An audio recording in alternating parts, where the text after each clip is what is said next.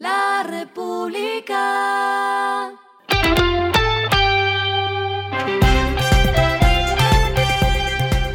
Al final de la jornada, esto es lo que debes saber sobre el comportamiento de los negocios, las finanzas y la economía.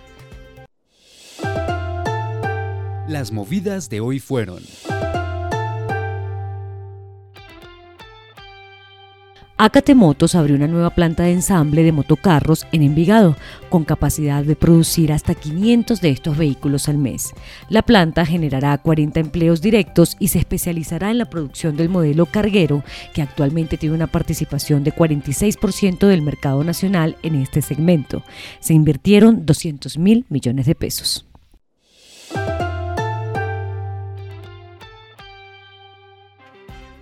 Dislicores anunció la apertura de dos puntos de venta. Uno es en Bogotá, en Cedritos, y el otro está en Pasto. La compañía de 46 años en el mercado ha inaugurado seis tiendas en 2022 en el país, con lo que suma un total de 38 puntos. La empresa proyecta cerrar 2022 con un total de 40 puntos de operación. Actualmente tiene presencia en Neiva, Bogotá, Pereira, Pasto y los nuevos puntos que se abrirán estarán en Villavicencio y Santa Marta.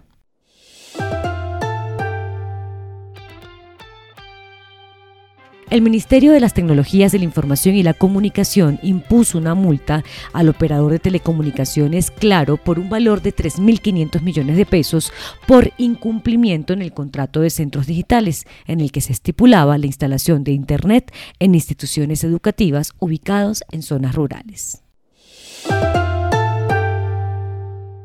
Lo que está pasando con su dinero.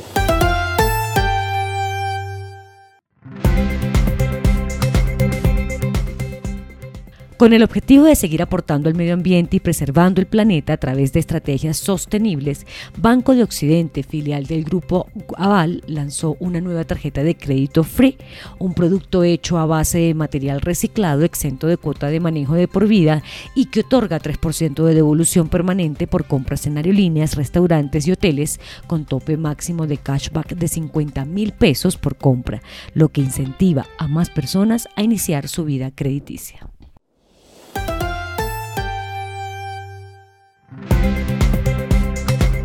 Los indicadores que debe tener en cuenta. El dólar cerró en 4.767,19 pesos, bajó 11,87 pesos.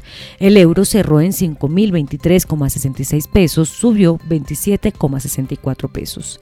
El petróleo se cotizó en 80,15 dólares el barril. La carga de café se vende a 1.895.000 pesos y en la bolsa se cotiza a 2,23 dólares. Lo clave en el día.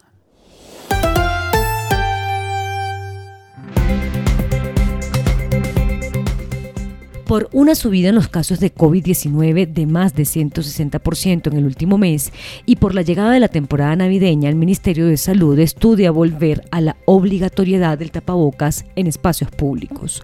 Hoy solo se exigen tres escenarios, en el transporte público, en clínicas u hospitales y en los hogares geriátricos. Sin embargo, la ministra Carolina Corcho dijo que esta medida aplicará para personas desde los dos años de edad en espacios con aglomeraciones.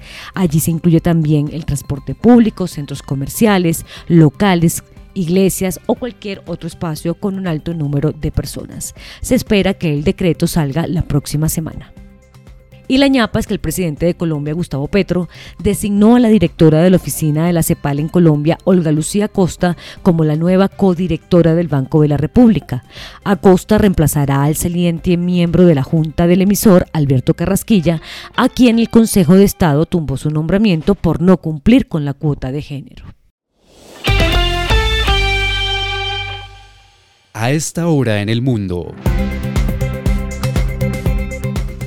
Los países de la Unión Europea han alcanzado este viernes un acuerdo para fijar un tope de 60 dólares al precio del petróleo ruso como parte de las represalias contra Moscú, acordadas junto al G7 por la guerra contra Ucrania. El pacto también prevé que las navieras europeas no podrán transportar el petróleo ruso a terceros países siempre y cuando el precio del barril supere el tope pactado. Y el respiro económico tiene que ver con este dato. Hoy se anunció que el Gran Premio de China de Fórmula 1 se canceló por cuarto año consecutivo debido a las estrictas medidas locales para frenar la propagación del COVID-19. La carrera de 2023 en Shanghái había sido programada para el 16 de abril del próximo año como la cuarta parada de un calendario récord de 24 grandes premios, pero la cancelación no fue una sorpresa. La República.